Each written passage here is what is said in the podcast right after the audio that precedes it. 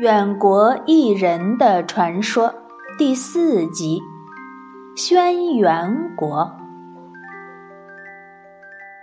从君子国出来，一直往西走，走过很远很远的路程，就会来到一片无边无际的山峰。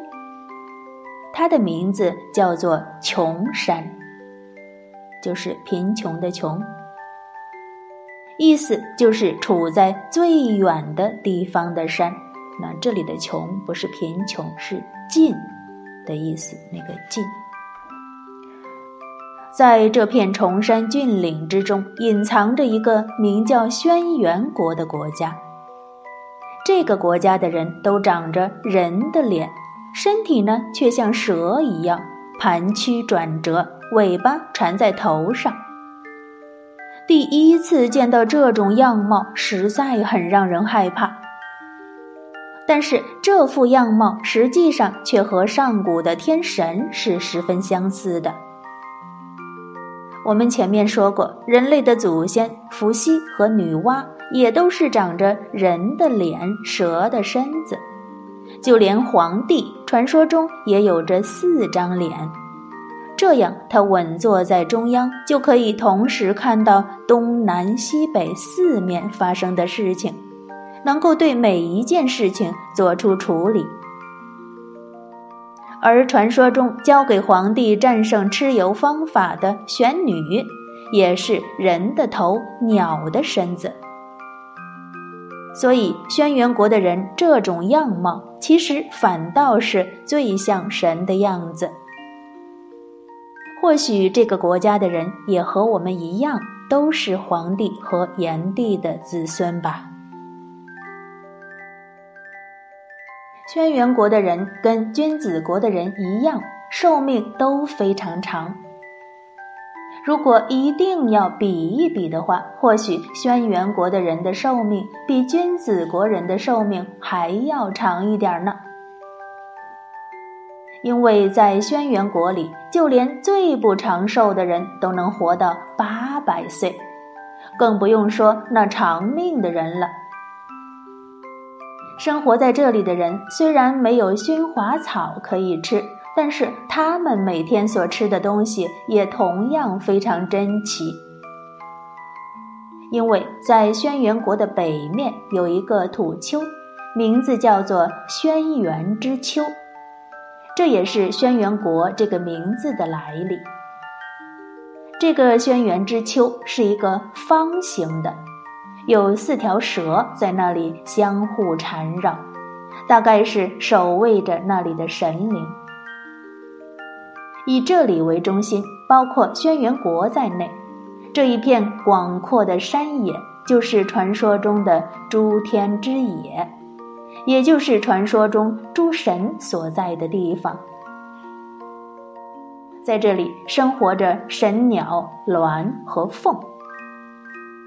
鸾鸟也是凤凰的一种，传说它浑身以青色为底，披着五彩的花纹，形状大概像鸡那样，歌声非常的优美动听。在轩辕国这里。鸾鸟每天都在歌唱，凤凰每天都在舞蹈。轩辕国的人们每天所吃的就是凤凰下的蛋，每天所喝的就是清晨散布在叶片上的那些甘露。吃饱以后，他们就随着鸾鸟的歌声，与凤鸟一起翩翩起舞。希望能和鸾凤一同飞翔。轩辕国的人们是和百兽生活在一起的，在轩辕国的四周生长着各种各样奇异的动物。除了刚才我们说的守护着轩辕之丘的四蛇、鸾鸟和凤鸟以外，还有一种神异的鱼。这种鱼生活在轩辕国北边的水里，它的名字叫做龙鱼。龙鱼具体长得什么样子，很少有人能说得清楚。